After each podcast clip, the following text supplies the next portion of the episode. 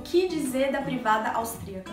Ela é horrível. Eu nem imaginava que existia esse tipo de privada no mundo.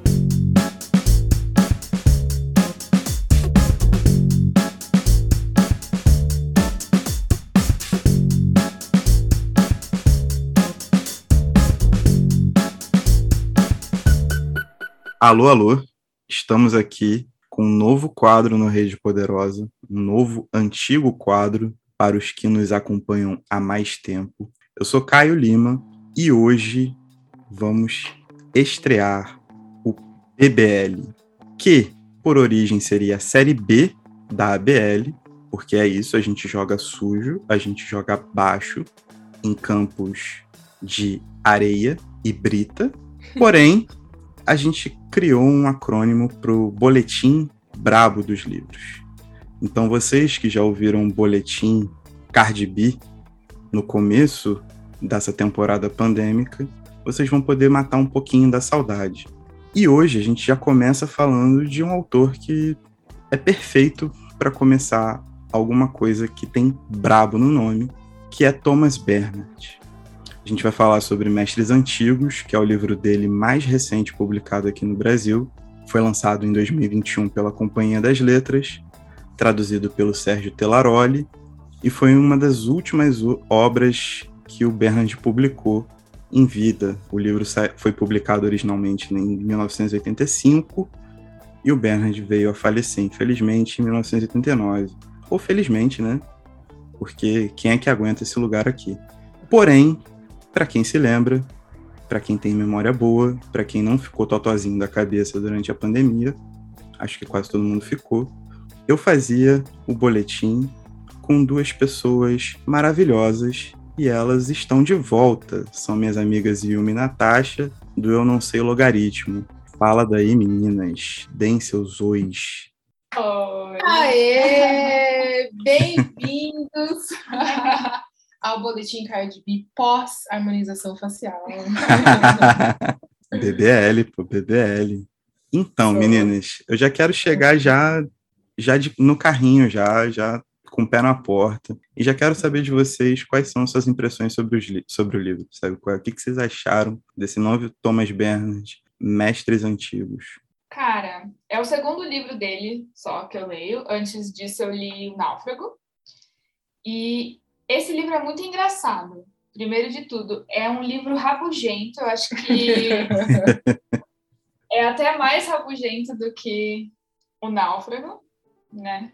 Quase caricaturado, assim, mas faz a gente, acho que com esse exagero da rabugice essencial do, do Bernard, a gente consegue chegar mais perto, assim, da...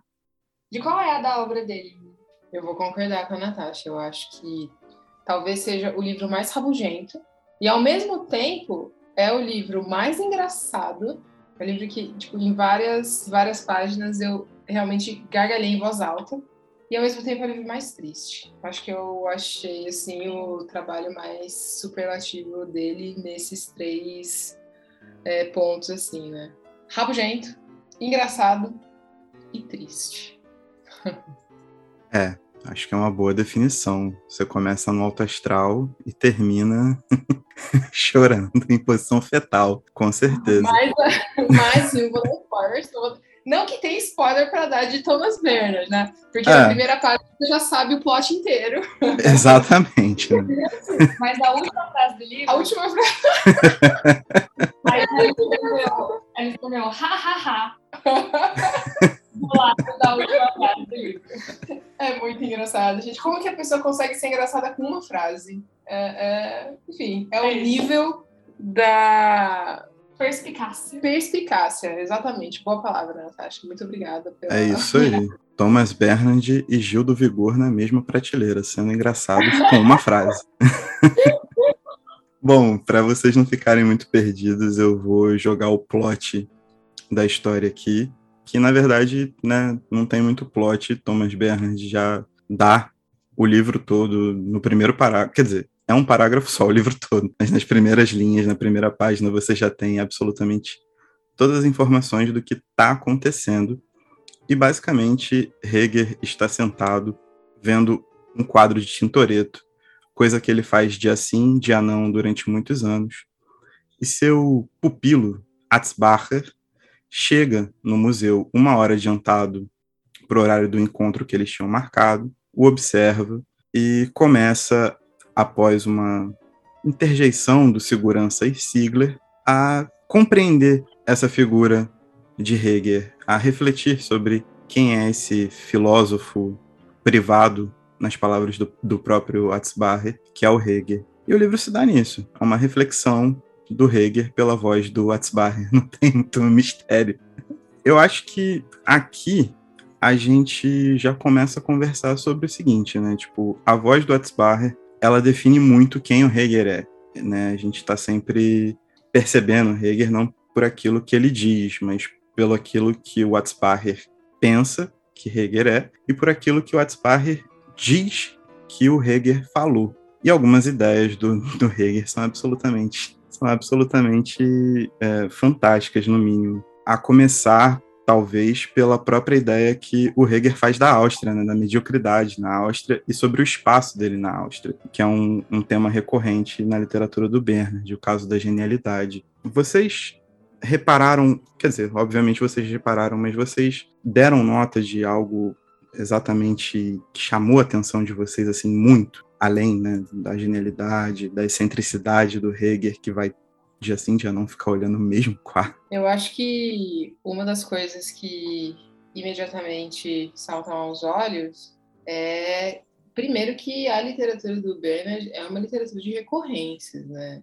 Ele volta de novo e de novo e de novo a, a, algumas, alguns temas, né? apesar de eu achar que os, todos os livros dele são muito diferentes é, na construção dos, dos personagens, é, tem, tem um senso de humor diferente também em cada livro, ao mesmo tempo, ele sempre recorre a essa ideia de contar uma história através de um personagem que está contando uma história sobre um outro personagem, né? Sim. Então, por exemplo, uma coisa que me chamou a atenção, logo na página 10 do livro, o Barre chega no museu, eles marcaram no horário X ele chega uma hora antes, como o Caio é, é, bem apontou aí, e ele fica olhando o Heger antes de ir falar com o Heger, né?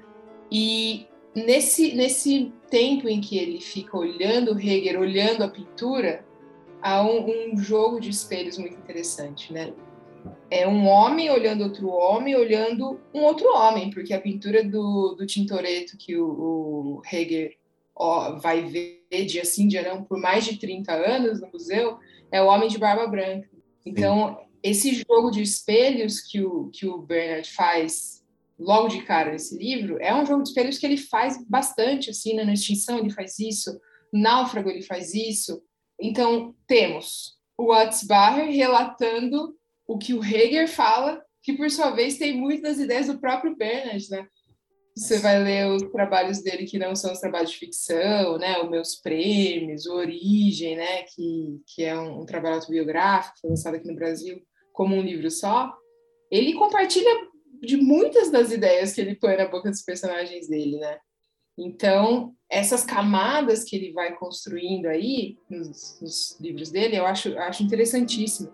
E ele adiciona mais uma camada ainda, logo na página 10 do livro, o segurança do museu, que é um amigo do Hegel, porque afinal de contas, né, ele tá lá dia sim, dia não, eles acabaram fazendo amizade. Ele mas... guarda o banco justificar que o banco na frente daquele quadro está livre. Verdade, ele não deixa ninguém sentar. Inclusive, quando senta, ele fica nervoso. Ele, ele traz água, ele dá, tipo... Ai, gente, é, é, muito bom. Esse personagem é muito bom. Capaz. E o Atzbacher fala que o, o Ziegler veio falar com ele e ele reproduz muitas das frases que são do Hegel. Ele vai falar, ele vai reproduzir coisas que quem fala é o, o Hegel, que ele é, ele é um crítico de música famoso, menos na Áustria, né? Sim. Parece familiar. Não é? adiciona mais uma camada ainda, ou seja, a gente tem o Watzbacher relatando o que o Ziegler fala, que por sua vez está reproduzindo coisas que o Hegel fala, o Hegel que está olhando para o homem de barba branca do Tintoretto e que está falando coisas que o Bernard pensa. Não tudo, claro, né? Mas, porque afinal de contas é um trabalho de ficção. Mas tem aí uma intersecção considerável entre uh, a posição do Hegel e a, as posições do, do Bernard. Né? Então, olha esse jogo maravilhoso, assim, de, de olhares e de, de, né, gente, enfim. E eu acho que esses espelhos, ou essa coisa meio recursiva, digamos assim, é, se transfere ou se manifesta também na estrutura da narrativa, né? Porque, como o Caio falou, ah, nas dez primeiras linhas você já sabe o plot. De fato, você já sabe, e ele vai desenvolver aquelas ideias. Então, às vezes, assim, dez páginas falando como os austríacos são. têm péssima higiene pessoal. e assim, na primeira frase, quando ele entra nesse assunto, ele já deu toda a ideia dele. Mas o que ele vai fazendo nas próximas dez páginas é, é. ao mesmo tempo que repetindo, aprofundando, mas às vezes até as palavras aparecem, a mesma palavra aparece três, quatro frases seguidas, assim. Ele trabalha com a repetição mesmo. Mas não jeito. dá um tom de um livro repetitivo, no sentido cansativo. Tem uma biografia do, do Bernard que eu, eu não li, eu, eu peguei uns textos de segunda mão, na verdade, que foi uma compilação de trabalhos sobre a obra do, do Bernard, que foi é, publicada aqui no Brasil pela editora da Federal do Paraná. E nesse livro eu, grifei algumas coisas que eu achei muito interessantes né, de comentários sobre o Bernard, e o biógrafo dele em alemão se refere a ele como um virtuoso performático. E eu achei isso uma, uma definição maravilhosa sobre o que ele faz. Essa ideia da repetição, de como ele usa da repetição de maneira estilizada, como ele usa do exagero de maneira estilizada, é uma coisa que eu nunca vi alguém fazer igual em toda a minha vida. E é interessante também porque as protagonistas do, do, do, do Bernard costumam ser ter performances que são cruciais para o entendimento daquela, daquela cabeça em que boa parte né, tende a, a, ou aspira a algum sentido que a palavra genialidade possa ter. O próprio Hegel, observando o Tintoretto no mesmo banco, todos os dias, não, não deixa de ser algo performático, sacou? É, é como é. se fosse um, um jogo de repetição da, da própria vida. E é, se você for pensar, a gente acaba chegando nessa conclusão ao final do livro, que é o que eu acho que dá o maior baque e deixa a gente mais para baixo. Mas se você for pensar desde o começo, tá posto, né, a partir do comportamento do Hegel e da própria, da própria voz do Atzbacher ali narrando as memórias ou trocando ideia com o Ziegler, a questão de que o, o Hegel é. A vida do Hegel é essa performance, e é uma performance muito pequena, sacou? É uma vida muito pequena. Parece que ele é extremamente grandioso, mas quando a gente desloca essa visão para um plano um pouquinho maior que, que seja, tipo, é uma vida muito pequena. A dos três, tá ligado? A dos três os três acabam né, nesse jogo de espelho. Quer dizer, o Hegel é o Hegel, né? Mas o uhum. Atzbacher e o Irsigler acabam nesse jogo de espelhos reproduzindo o Hegel, montando o Hegel pra gente. E isso vai dando uma dimensão ainda maior do, do tamanho do, do Hegel dentre aquilo tudo que ele defende, diz e, e, extrapola como pensador, como um filósofo privado. É, é bem esquisito, né? Porque a gente começa achando que o Hegel é muito grande para a Áustria, né? O foco principal sempre do Bernard é criticar a Áustria, não tem jeito. E a gente meio que termina vendo que o Hegel é pequeno, muito pequeno. muito pequeno. O Watzbacher é muito pequeno o Ziegler é muito pequeno também. É bem. É uma construção muito, muito sinistra, assim, tipo, essa coisa, toda essa coisa recursiva. Isso me pega muito, sabe? É? Parece que tudo tá sob certo ponto de vista. Não que eu acho que o, que o, Berrante trabalha através da história como uma narrativa, porém a história da, dos seus protagonistas parecem ser construídas sobre essas narrativas o que confunde exatamente com, com a própria forma de pensar do, do a própria forma que ele enxerga a Áustria, descreve a Áustria e a arte e todos os aspectos que ele vai jogando no caminho, sacou? A própria, a própria necessidade de leitura de alguma coisa. Ah, e a própria, o próprio fato de que o, o ele tá ali esbravejando contra a Áustria, está na Áustria, né? Sim, não larga, né? Não, então ele está é, é... De novo, tem, tem como, como você falou, tem também essa questão de, da pequenez, né? Que o, o Bernard usa de ele vai dando pistas para gente, né? Então a gente tem certas pistas sobre o real tamanho dele, assim, né? Ele, ele vai brincando é, com, com, essa questão de proporções, assim, na medida em que ele vai falando. Não, ele é um crítico de música grandioso. Ele escreve para o maior jornal do mundo. Ao mesmo tempo, ele é completamente dependente da mulher dele. Ele... E da governanta desleixada. e da governanta que depois rouba todas as coisas dele. Leva as panelas. é, então. É, e, e, ele, o, o Ziegler, né, que é um grande amigo, é muito próximo, é um cara gente boa tal, mas ele é guarda de museu porque esse seria o trabalho mais fácil que ele conseguiria fazer usando o uniforme. Então, foi isso que ele teve em mente quando ele resolveu ficar nesse emprego, né? Que era um trabalho fácil e que ele usaria um uniforme. Então, é, ele vai realmente usando essas ideias e muitas, muitas ideias contraditórias, né? Ele fala tanto na, na, na torrente de pensamentos que ele vai compartilhando e tal, e tal. Ele acaba falando, inclusive, coisas que, que se contradizem, né? Por exemplo, na quando ele vai falar sobre leituras, né? Sobre ler e folhear, né? Vocês lembram dessa parte? Eu acho que essa parte tem bastante relação com, com o título, na verdade, porque quando ele começa a falar que, na verdade, ele leu poucos livros na vida, ele fala: Eu acho que eu não li quase nenhum livro na vida, mas eu folhei muitos livros. E ele fala assim, até, e cita grandes mestres antigos e fala: todos esses você tem que folhear, não ler. Porque ele diz que a gente encontra prazer nos fragmentos. Quem lê tudo não compreende, não entende nada. E aí ele vai dizendo que a totalidade e a perfeição não existem e é só quando a gente aceita essa ideia que a gente consegue viver em paz.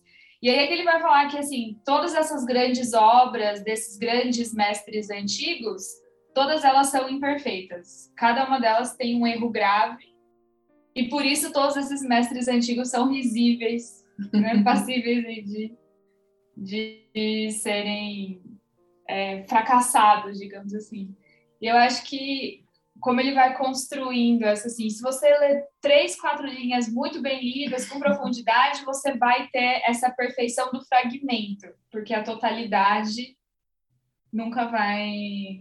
O que por si só é uma ideia, que se você pensa sobre ela de maneira fragmentar, ela faz sentido, mas se você pensa nela de, na, numa totalidade, ela não faz sentido nenhum. Exato. Porque logo depois ele vai falar que ele leu. Sim. Né? Que ele lê com profundidade. Isso, então, até essa questão de como ler arte, né? Passa por, por muita contradição, assim, na, na visão dele. O que é muito real também, né? A gente é muito contraditório na maneira como a gente como a gente produz e consome as coisas, né? Uhum. Eu tem dias que eu acordo achando que eu consumo de um jeito, daí tem dias que eu acordo achando que eu consumo de outro jeito e dependendo do dia, né? Uhum.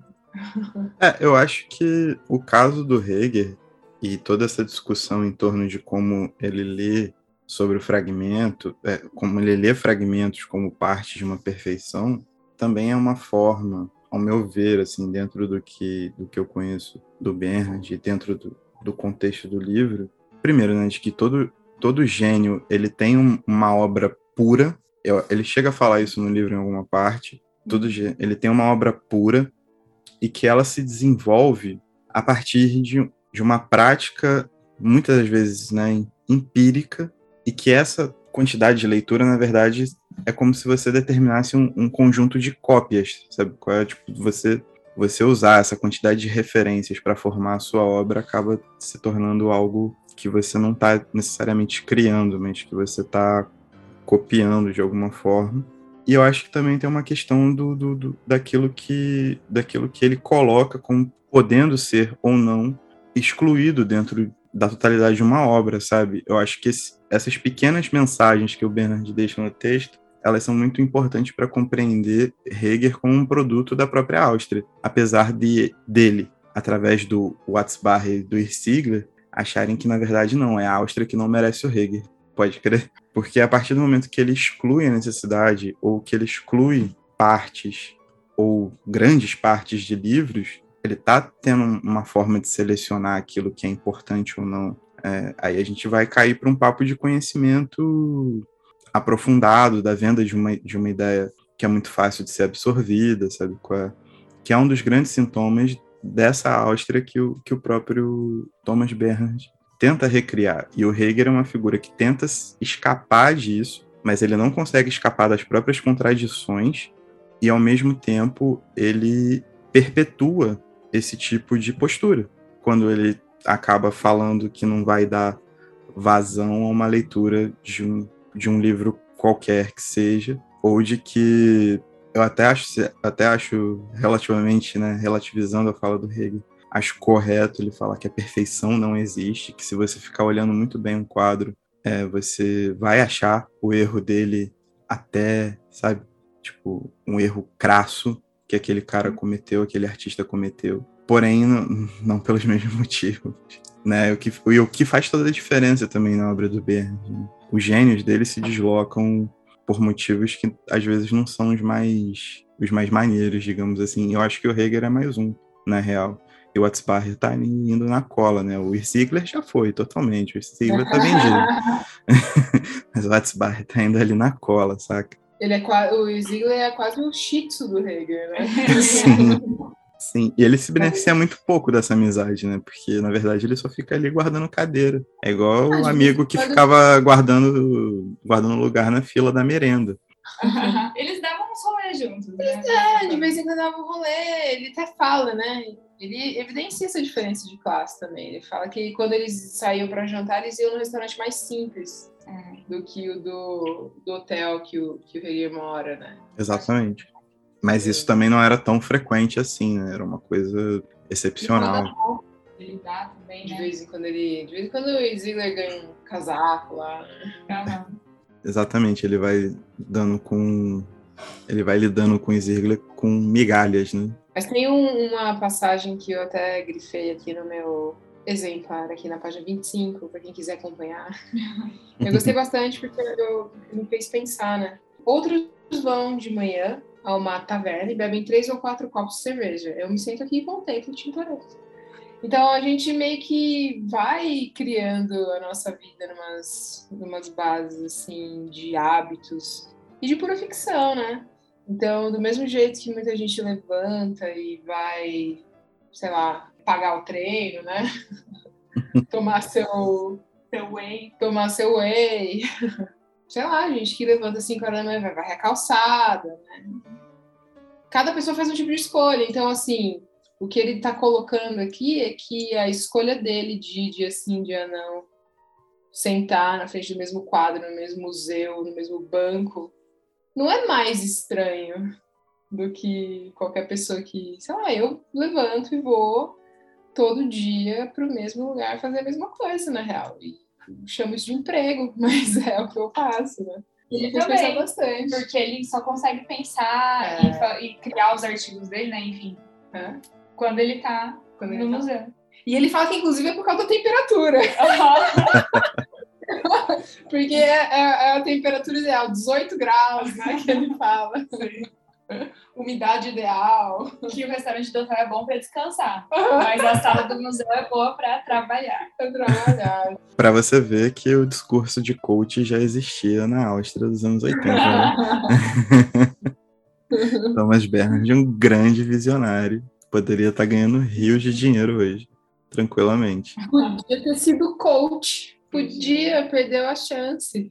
Uma pausa nesse episódio para te contar algumas coisas muito legais. Você sabia que o Rede Poderosa tem um site? No www.centralredepoderosa.com você encontra as referências de tudo que falamos nos episódios e a lista completa das recomendações dos BOs. Além disso, estamos em todas as plataformas de streaming e no Spotify você também pode acompanhar a playlist Rede Poderosa com as músicas que usamos nos episódios e também o que recomendamos nos BOs. Por fim, você pode nos seguir no Instagram em Poderosa Rede, onde teremos uma caixinha de pergunta toda terça-feira para você perguntar e comentar o que quiser. Nós responderemos e comentaremos alguns envios em um episódio especial. E agora, de volta à programação normal. O que eu acho engraçado é que o comportamento do Hegel, trazendo para os dias de hoje, assim, eu não sei se vocês já viram, às vezes eu mergulho um pouco nesses submundos, assim, por, sei lá, por uma curiosidade meio mórbida minha, mas eu, eu fui puxando, logo após ter lido o Mestres Antigos, alguns discursos sobre essa galera que tá falando hoje que, tipo, ler não é mais necessário hoje em dia, sacou? É. E, e, são vários vídeos, se você jogar no YouTube assim, tem vídeos com título, né, e a thumb lá falando, tipo, ler é perda de tempo. E falam sobre podcasts ou até audiolivros, quando são muito generosos com o objeto livro é, sobre tutoriais no YouTube. E aí isso se reflete também sobre a questão de que ninguém precisa fazer uma faculdade. A faculdade não vai, te, não vai transformar a tua vida, a leitura não vai transformar a tua vida. Como se toda a, a atividade ela tivesse que ser útil de maneira imediata, e essa utilidade, obviamente, tem a ver com você estender a sua produtividade e, consequentemente, ganhar mais dinheiro, saca? Eu acho que o Hegel ele não faz isso, obviamente. O Hegel é um cara que se considera um filósofo, mas que eu acho, eu acho que ele seria um, um, um mentor intelectual para essa galera de hoje, tranquilamente, sabe? Diferente do mentor intelectual dessa galera hoje, né, que é um cara que ama uma verborragia é, escatológica e tal, e escreveu centenas de livros que só fizeram gastar páginas da recorde, principalmente, que dá palco para maluco. Dá palco para maluco. Saca, mas. É o re... do Olavo de Carvalho, gente. é. Mas o Hegel, ele, tipo assim, hoje eu acho que ele seria, tipo, o grande mentor, né, intelectual dessa galera por esse tipo de discurso, sabe? Ele é muito perigoso. A utilidade da leitura, a utilidade do fazer filosófico, tudo isso são, são estruturas muito perigosas que se você não tiver um, um, uma boa conversa, se você não tiver, se você não conseguir conquistar pessoas para ouvir sobre teoria e praxis, sobre como o teórico tem que estar alinhado à prática e vice-versa, e os dois se retroalimentando o tempo todo, isso acaba se perdendo no vazio, sacou? No vazio de, de, de teorias que, pô, sei lá, vão ser admiradas por pessoas que são colocadas como menores ainda que o próprio Hegel, que espelham esse Hegel de uma forma muito forte. Que é o caso do Atzpacher, o narrador, e o Ziegler, que é o, que é o segurança do, do museu, sacou? É uma parada... Isso envolve dezenas e dezenas de, de, de contextos sociais, culturais e tudo mais. Porém, eu acho que a gente viu isso sendo replicado de uma maneira muito forte, sabe? É bem é, bizarro. Faz, faz total sentido, Caio. Porque a gente não pode esquecer que o Hegel é austríaco. Né? E a visão que o, que o Bernard tem dos austríacos é basicamente a de que o austríaco é um nazista. Uhum. Ele, ele fala, ele repete isso sempre, né? Ele repetiu isso em, em, discurso quando ele foi receber prêmio, né? Não exatamente a, austríaco é nazista, mas ele fala sobre é, o fato de que a Áustria, no século XX, era um país rico, ressentido por não ser mais um grande império. Então, quando eles veem a ascensão da Alemanha, eles ficam ansiosos por fazer parte daquilo e não se conformam muito com a própria insignificância. Né? Ele fala que é, e né, a gente já conversou sobre isso anteriormente, Caio, Natasha e tal. Vou trazer aqui para a galera, para os ouvintes do podcast, recentemente eu li o Praça dos Heróis, que é uma peça do Bernard publicada aqui no Brasil pela editora Temporal. Inclusive, a gente tem muito pouco teatro dele no Brasil, né, Caio? Sim, infelizmente. É.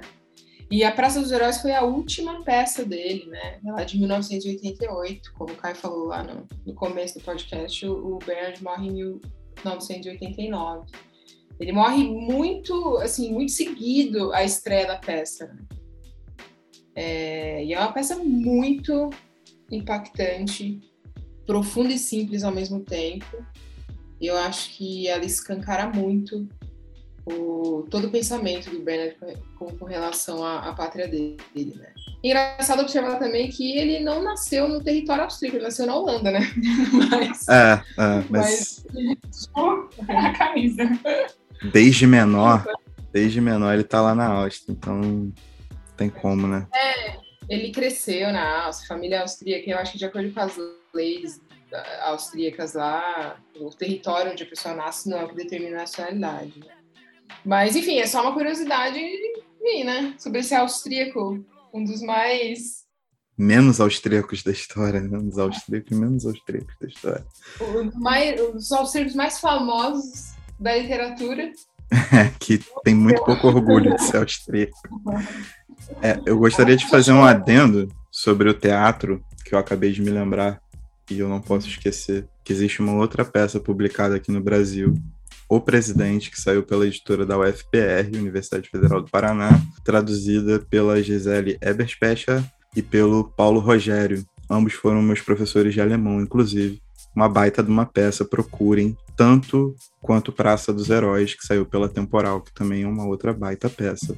Endosso a, a, a fala da Yumi. A gente tem também o Fazedor de Teatro, pela perspectiva, que eu tô lendo, inclusive, mas é o que eu, que eu sei que tem. É, eu acho que é isso. É, tem uma versão em inglês dos poemas dele, só que o olho da cara para comprar. E, mas ele foi um bom poeta, eu já peguei algumas coisas. Tem, tem mais livro para sair também, mais ficção para sair, que não saiu. É complicado, é complicado. É, a Companhia das Letras tem esse históricozinho aí de, de amarrar alguns autores. É isso que chamamos de históricozinho. a Natasha vai ler um trecho aqui que é da hora que eu grifei meu livro aqui também. Eu acho que sumariza, sumariza é, resume muito bem o pensamento dele sobre a Áustria e os austríacos. Eu acho que tem total, total a ver com o Prazo dos Heróis, é, que depois acho que dá para falar um pouco mais sobre essa peça que tem muito a ver com o que ele fala aqui em Mestres Antigos, né? Ele diz na página 144: é, o austríaco é muito provavelmente o ser mais perigoso que há. Mais perigoso que o alemão, mais perigoso que todos os outros europeus. O austríaco é, sem sombra de dúvida, o ser político mais, mais perigoso que existe. Foi isso que a história comprovou e que diversas vezes mergulhou a Europa e, na verdade, o mundo todo na mais profunda infelicidade. Por mais que achemos interessante e singular, não podemos permitir que um austríaco, que é sempre um nazista vulgar ou um católico estúpido, assuma... desculpa, desculpa, já me Continue. Assuma o leme da política, disse Hegel. Porque no leme o austríaco sempre e indubitavelmente nos conduzirá a todos os rumos, ao, a todo rumo ao abismo total. Lembrando que o Hitler era austríaco. É a origem do mal, gente. Muito bom, não existe ninguém mais perigoso que um austríaco. Sim, sim. Dele, gente. E, Caio, esse, esse trecho que a Natasha leu me lembrou muito um trecho do Praça dos Heróis, que eu vou tomar a liberdade de ler também, porque é maravilhoso. Que isso. Joga pra cima, joga é, pra cima. Tá na Praça dos Heróis, pela temporal, na página 104. Aliás, gente, essa peça, parem tudo que vocês estão fazendo. é assim. O que me admira, ele tá falando, desculpa, ele tá falando sobre o suicídio do professor Schuster, né, um, um austríaco que foi expulso do país por ser judeu, depois que a Áustria foi anexada, e lá nos anos 80 volta para a Áustria para retomar o seu cargo, já depois de velho, né? Na Universidade de Viena. e a família toda está reunida ali para, né, enfim, velá-lo. Então, o irmão do professor Schuster fala: O que me admira é que todo o povo austríaco ainda não tenha cometido suicídio. Mas os austríacos vistos como massa são um povo brutal e ignorante. Nessa cidade, alguém que enxerga só poderia semear o caos 24 horas por dia. O que restou a esse pobre povo imaturo não foi nada mais que o teatro. A própria Áustria nada mais é que um palco, no qual tudo está desmantelado, podre e deteriorado, um grupo de figurantes com ódio de si mesmo, de 6 milhões e meio de desamparados, 6 milhões e meio de dementes e loucos desvairados, que berram ininterruptamente por um diretor, o diretor virá e os levará definitivamente para o abismo. é isso. De novo, né? É, é, para vocês notarem como as, as, obras dele conversam entre si, né? A própria palavra abismo foi usada no mesmo sentido no Sim. Mestre dos Antigos e na, e na última peça dele, né? Então eu acho que a chave né, para entender a relação do, do Bernard com a, a Áustria, tá nessa peça, que foi uma peça que ele escreveu lá em 1988 para celebrar o centenário do teatro, Burgtheater, uhum. lá em Viena, e ele foi comissionado, né? Pediram para ele escrever, e ele escreveu essa peça, que é uma peça que fala isso dos austríacos, né? na verdade, que os austríacos deviam todos se suicidar. Então, essa peça causou o maior furor ali quando, quando estreou na Áustria. As pessoas xingavam a peça no jornal, e as pessoas falaram: como que pode uma pessoa falar isso do próprio país? Né? E ele estava ali simplesmente denunciando que 50 anos antes, na mesma praça em que se passa essa peça, os austríacos recebiam Hitler de braços abertos, ensandecidos, assim, tem vídeo no YouTube, gente. Tudo cara ah. Bolsonaro. Tudo cara Você pega um cercadinho ali, é as mesmas expressões, cara. Mesmo olhar meio vago de quem não tem muita coisa passando na cabeça, né? É. Mas assim, é uma multidão, é uma multidão ovacionando Adolf Hitler enquanto ele anuncia a anexação da Áustria. Então, essa peça, que se passa nessa mesma praça, 50 anos depois, vai brincar com essa ideia de que os gritos lá fora, que as pessoas podiam ouvir lá em 1938, jamais cessaram. Os Sim. gritos, inclusive, soam mais altos do que nunca. Ele fala isso na, na peça. E lendo hoje, 2022, nesse Brasil de Jair Bolsonaro. Enfim, eu acho que foi a melhor análise sobre a política brasileira, sabe, sobre o espírito do tempo hoje, do que qualquer periódico do dia de hoje, assim, sabe? Essa ideia de que as pessoas abraçam, sim, essas ideias ridiculamente vis, assim, com gosto. Então, o que eu fiquei pensando quando li a peça foi que daqui a uns anos, quando for inegável que o que a gente está passando, que a gente está vivendo hoje é grotesco, que essa figura desse homem que é o presidente executivo no Brasil hoje é uma figura grotesca, quando não tiver mais dúvidas, do mesmo jeito que é meio que unanimidade, assim, é, sabe? Existe um consenso sobre a figura do Hitler. Que foi feio. Que foi feio. Tem, vai ter um outro neonazista aí, mas né, enfim, o consenso geral é esse, né? Daqui a um tempo o consenso sobre o Jair Bolsonaro vai existir também. Né? Não, não tem como não existir. Porque é, assim, tá na cara que é bizarro. Eu tenho certeza de que o povo brasileiro que apoia esse homem grotesco vai fazer a mesma coisa que os austríacos fizeram lá no século XX, sabe? Vão botar culpa em outra coisa, vão fingir que não foi com eles, vão fingir uma amnésia coletiva. Dizer que foram vítimas. Exato, dizer que foram vítimas. É exatamente então, isso. O Praça dos Heróis, na verdade, se passa no Brasil de 2018.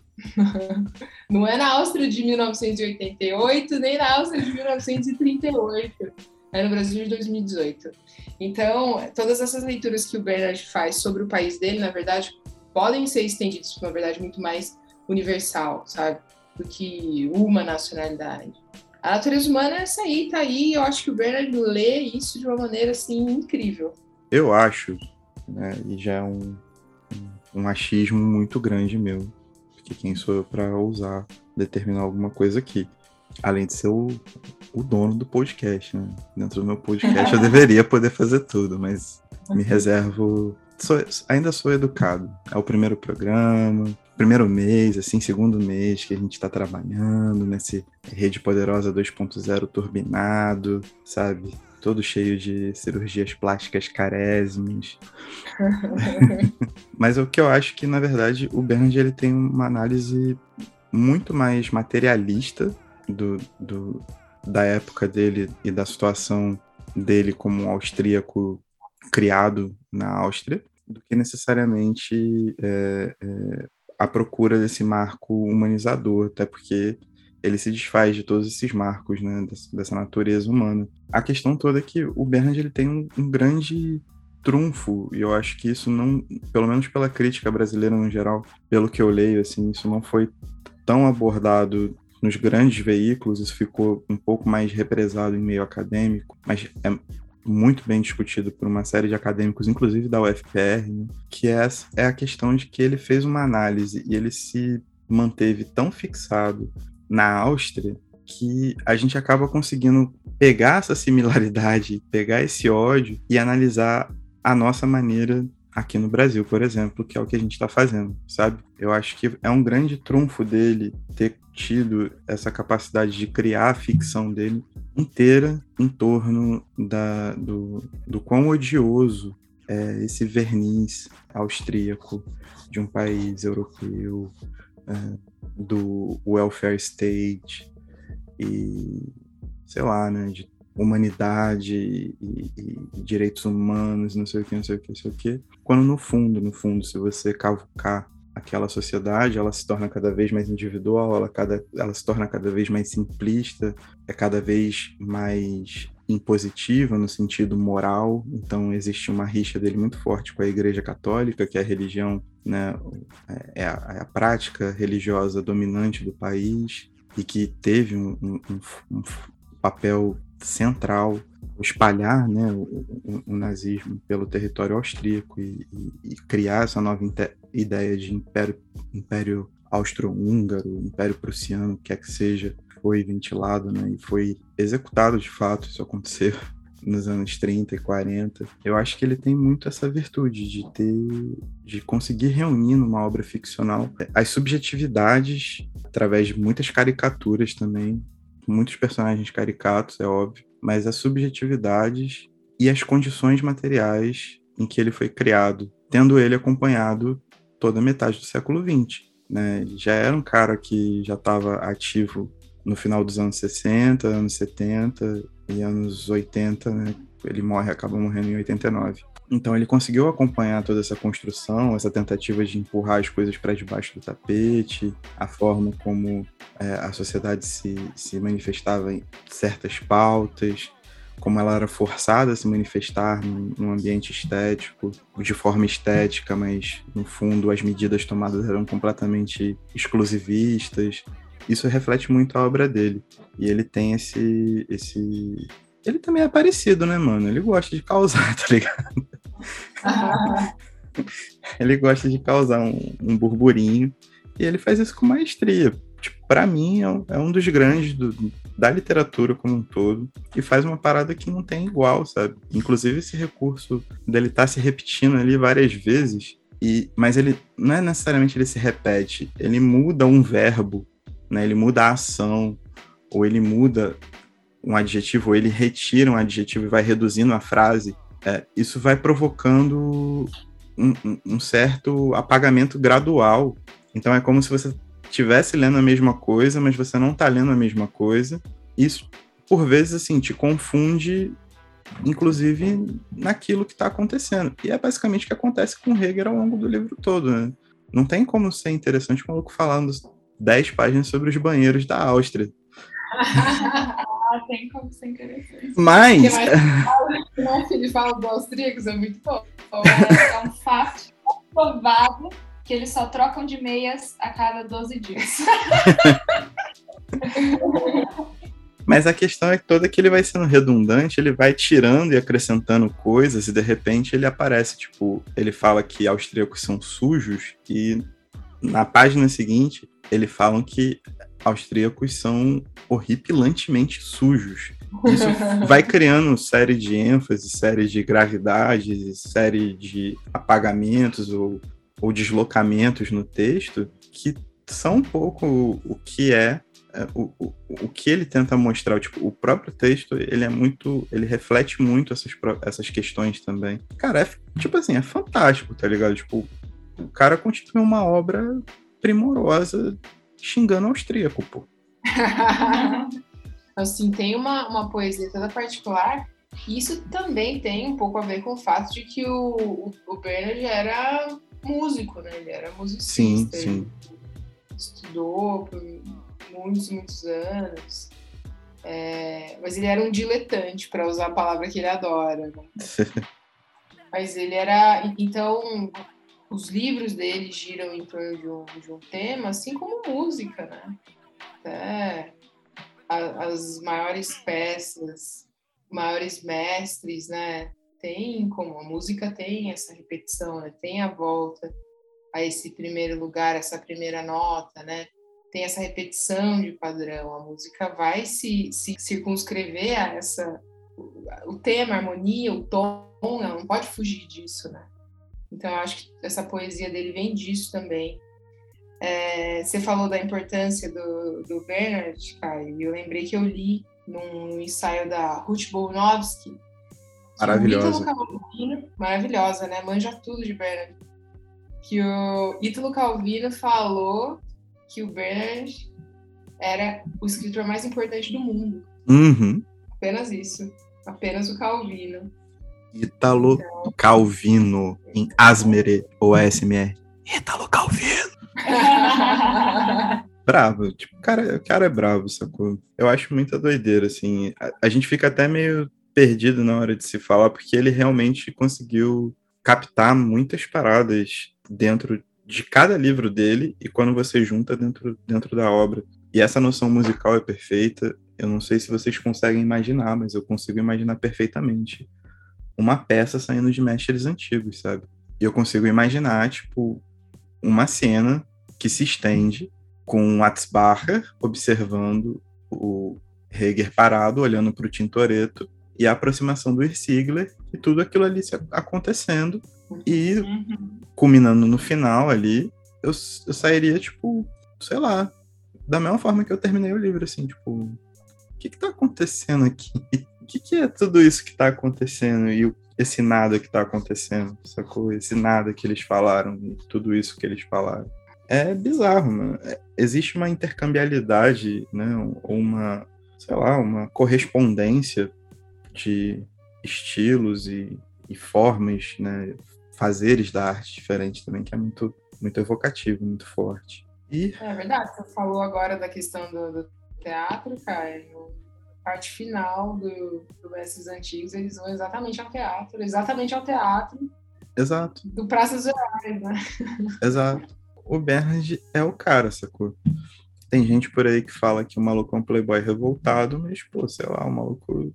Sim, vou ficar julgando a leitura de ninguém, nem a opinião de ninguém, não, mas é, não, mas assim, acho que depois de, de, tudo isso que a gente falou, né, Caio? Tipo, é, é, mais ou menos isso aí mesmo. É um puta de um escritor que tem um estilo louco, vertiginoso, delicioso de ler. É um texto com total domínio da forma.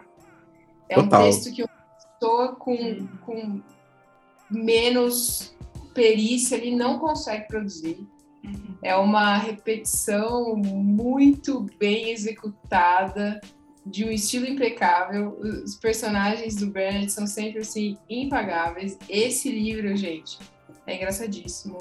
E assim, a única coisa que eu posso falar nessa altura é leiam. É.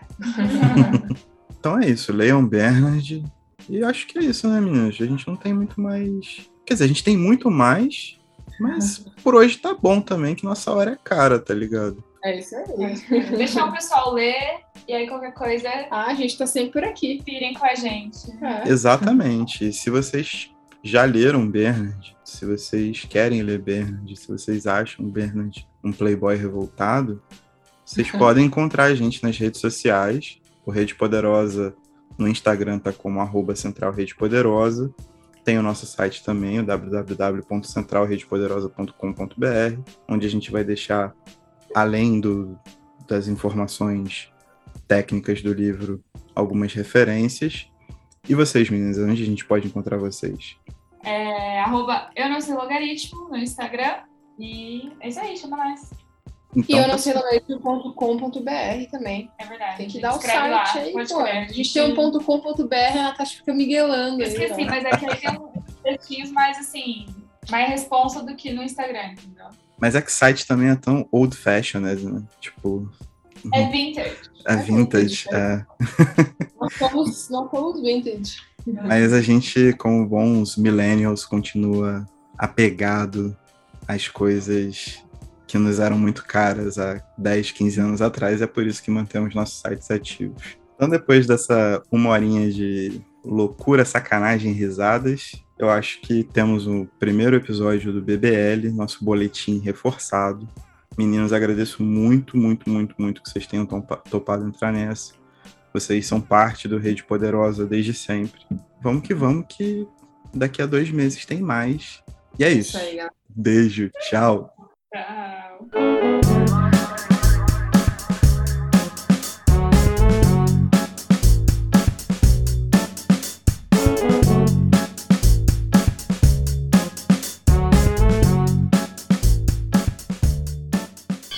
I want you to know the power of the underground.